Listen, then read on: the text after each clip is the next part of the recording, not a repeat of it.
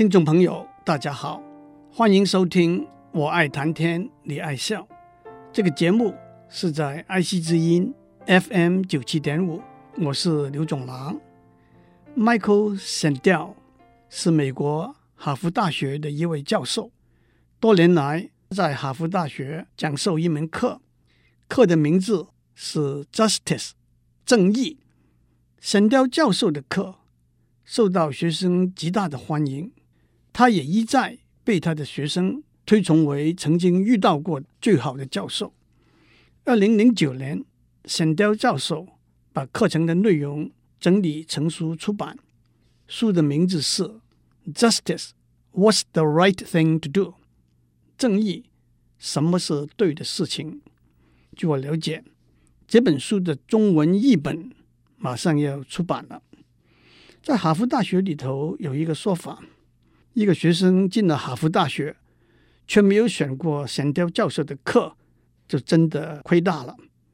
对我们这些连哈佛大学的大门都没有踏进过的人，我们倒可以上网聆听十二堂神雕教授的课，网址是 w w w 点 j u s t i c e h a r v a r d 点。O.R.G. 我强烈推荐诸位听听沈雕教授的课，我保证您听了之后会说赚大了。从字义来说，justice 正义就是对的、正确的，因此也是应该的做事的原则。在一个共同生活的社会里头，大家必须面对如何选择分配收入和财产、责任和利益、机会和权利。甚至生存和死亡等等的问题，因此正义也自然地引申为公平、公正、合乎道德和法律规范的做事的原则。但是从哲学、道德和法律的观点来看，什么是对、正确和应该，并不是普世一致的观念。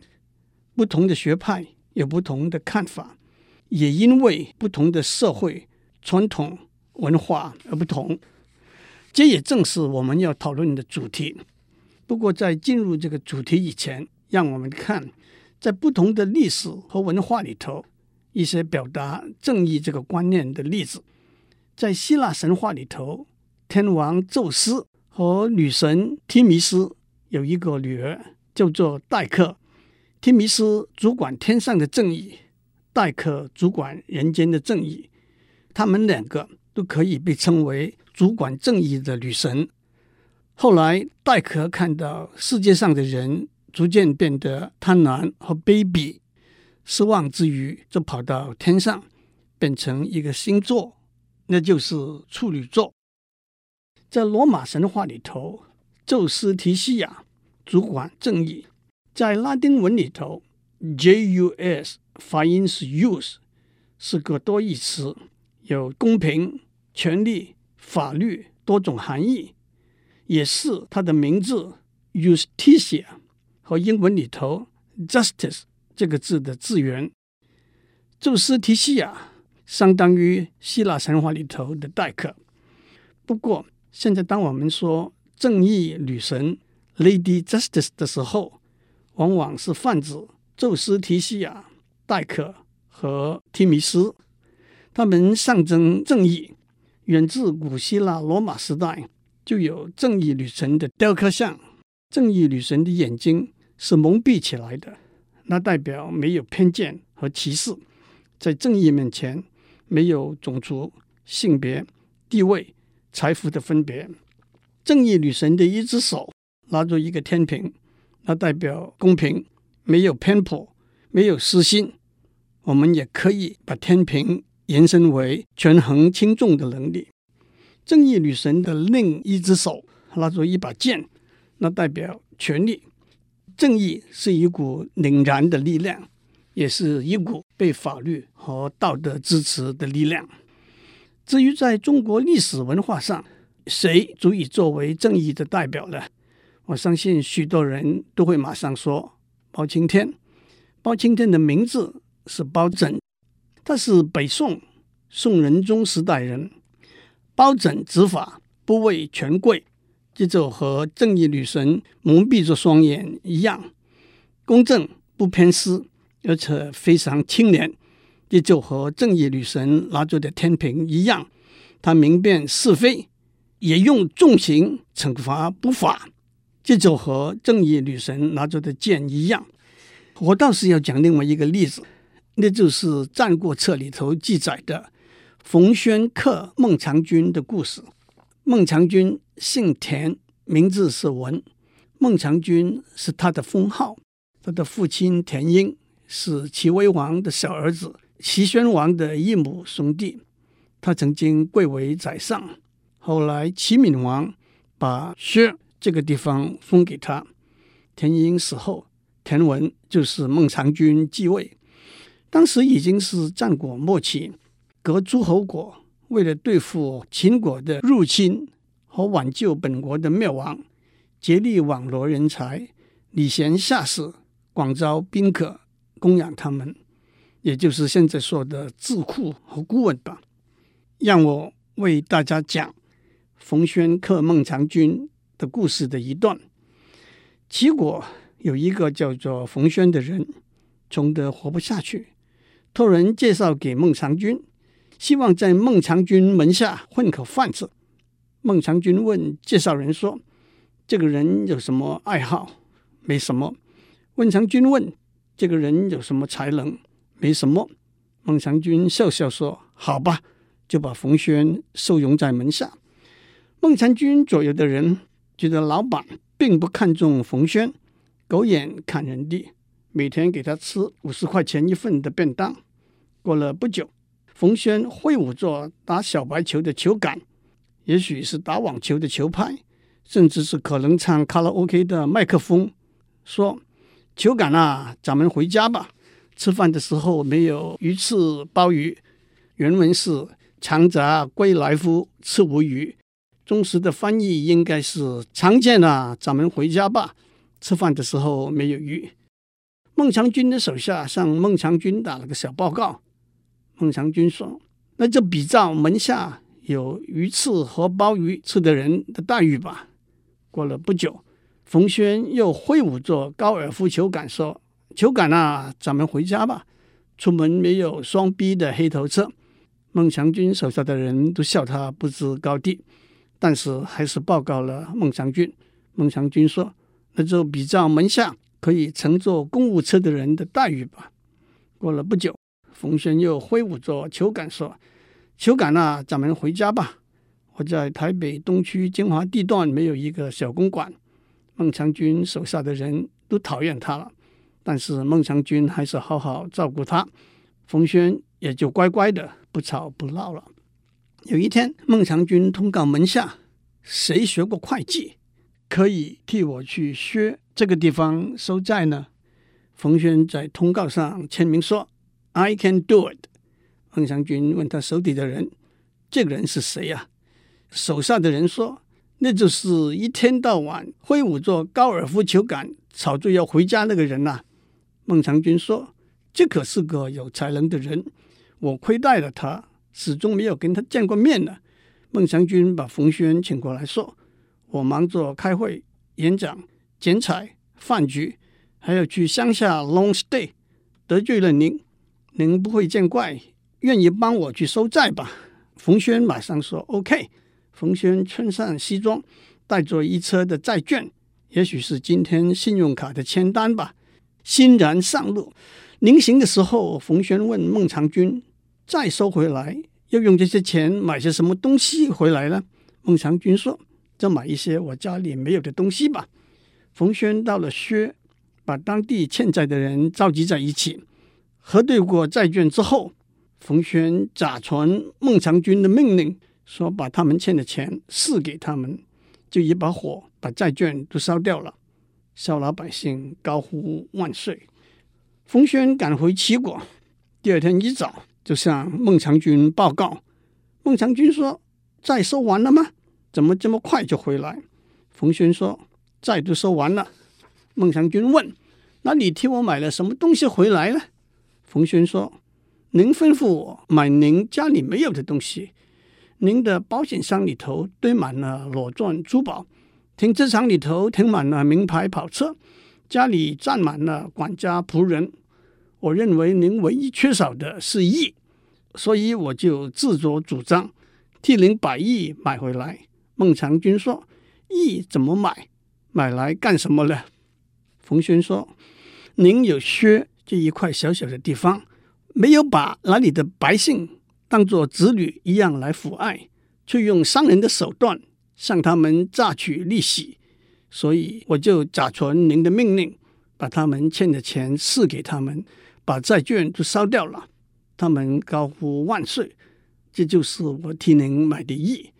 孟尝君不高兴，说：“好吧，算了。”过了一年，齐闵王跟孟尝君说：“您是先王齐宣王的大臣。”我不敢把您当做我的臣子，用现在的说法，是前朝的大小官员都不得留下来，赶快第一个辞呈吧。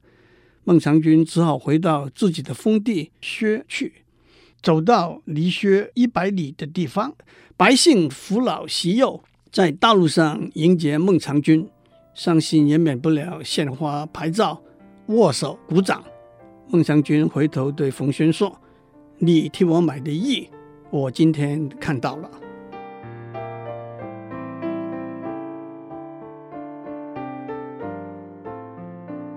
我们在上面讲过，正义就是对的、正确的，因此也是应该的做事的原则。但是，什么是对的、正确的和应该的，并不是一个普世一致的观念，不同的学派。加上不同的社会传统和文化背景，有不同的观点。简要的说，对正义最主要的三个观点是福利、自由和道德。行为可以分成三部分，那就是结果、过程和动机。因此，判断一个人的行为，在结果、过程。和动机这三个部分里头，哪一部分是最重要的呢？沿着这个思路，上面讲的福利就是结果，自由就是过程，道德就是动机。让我们一一来谈。结果主义 （consequentialism） 认为，一个人的行为的结果是唯一判断这个行为的指标，也就是。但求达到目的，不择任何手段。许多人都把这句话算在意大利的政治学家马基亚维利 （Machiavelli） 头上，因为这的确是他在政治上的立场。因此，为了让女朋友开心，一口咬定他没有长胖；为了选举的结果，撒个小谎也没有关系；为了打击商业上竞争的对手。在市场上散布谣言都是例子。当我们谈到正义的时候，正义的行为的目的是增进共同生活的福祉。因此，结果主义的一个特例就是功利主义 （utilitarianism）。换句话说，功利主义认为增进共同生活的福祉的行为就是正义的行为。加上。你开着一台小火车，以每小时一百公里的速度在铁轨上走。你突然看到铁轨前面有五个工人在修理路面，你想要紧急刹车，却发现刹车失灵，眼看这五个人就要被碾死了。但是你突然发现右边有一条分叉的轨道，你只要扭转方向盘，让小火车转入分叉的轨道。这五个人就平安无事了，但是分叉的轨道前面有一个人在修理路面，这一来，这个人就会被碾死了。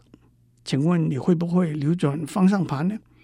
相信很多人说会，因为牺牲一个人救五条命，正是功利主义的看法。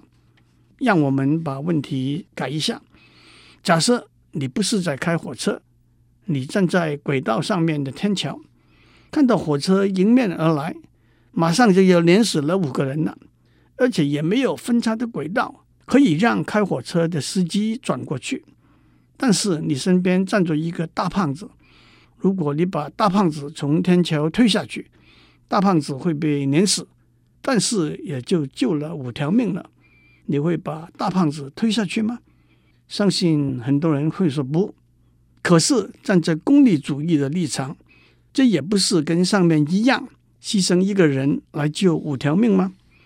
这两个案例不同的地方，可以说，首先在第一个案例里头，火车司机把火车转向，他确定是救了五条命，同时也许有一丝一丝的可能，在分叉轨道上的工人奇迹的逃生了。可是，在第二个案例里头，被推下桥下的胖子是死定了，而且万一火车碾过他，还停不下来了。其次，在第一个案例里头，在分叉轨道上工作的工人知道有被火车撞倒的危险；在第二个案例里头，站在桥上的胖子做梦也没想到会被推下去。让我们看一个真实的例子：一八八四年夏天，一条大船。在南大西洋沉没，船上的四个人靠一艘救生船逃生了。这四个人是船长、大副、一个水手和一个十七岁的小船员。他是一个孤儿，第一次在出海远航的船上工作。在救生船上漂流的前几天，他们靠船上仅有的粮食和捕到的一只海龟来维持生命。接下来已经八天没有吃东西了。这个十七岁的小船员饥渴之下，不听别人的劝告，喝了海水，病倒了，看样子撑不下去。第十九天，小船员差不多已经陷入昏迷状态。船长说：“我们四个人抽一个签，看谁会被牺牲，来救活其他三个人。”但是水手反对这个做法。第二十天。船长趁着机会分散了水手的注意力，把小船员用小刀刺死。后来，水手说他对这个做法没有表示同意或者反对的意见，但是船长说他是同意的。以后几天，他们三个人靠小船员的身体和血来维持生命。第二十四天，他们三个人被一艘路过的船救起来，他们回到英国。就被提出控告，水手转为证人，船长和大副被控谋杀罪，他们也坦白承认这是出于必要。对于这个事情的看法有两个层面，一个是正义道德的层面，一个是法律的层面。站在正义道德的层面来看，存活下来的三个人的辩护的理由是：四个人里头必须牺牲一个人。来救活另外三个人，否则四个人都一起死。当时小穷人的身体已经非常虚弱了，而且他是一个孤儿，没有妻子儿女的牵挂。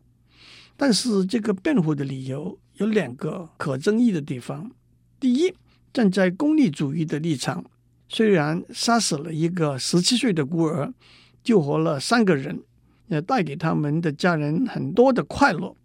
但是，当我们计算这个行为为社会带来的福祉的时候，我们还得加上这个行为可能带给社会负面的影响。当谋杀的准则被弱化的时候，守法的必要也跟着被弱化了。第二，即使我们同意杀死一个十七岁的孤儿为社会带来的福祉超过这个行为的代价，难道我们真能够心安理得的？接受这样去剥夺一个无助的人的生命吗？难道我们能够抛弃道德人权的考量吗？换句话说，这个例子指出功利主义两个可争议的地方：第一，怎样正确的去估计一个行为的代价和它带来的福祉；第二，功利主义真的能够掩盖过人权、道德和良知吗？至于从法律的角度，我们怎样来看这个案件呢？让我告诉大家这个案件的审判结果。法官认为生存的必要性不足以作为谋杀的辩护。在判决书里头，法官说，保持一个人的生命是一份责任，但是牺牲一个人的生命也是一份责任。在许多情形之下，因为道德上的必要性，一个人的责任是生命的牺牲，而不是生命的保持。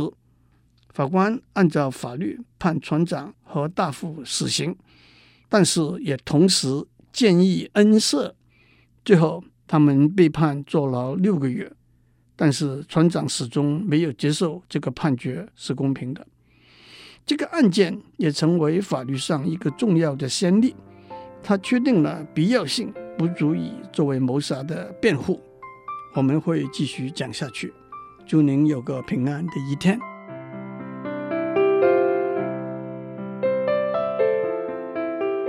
以上内容由台达电子文教基金会赞助播出。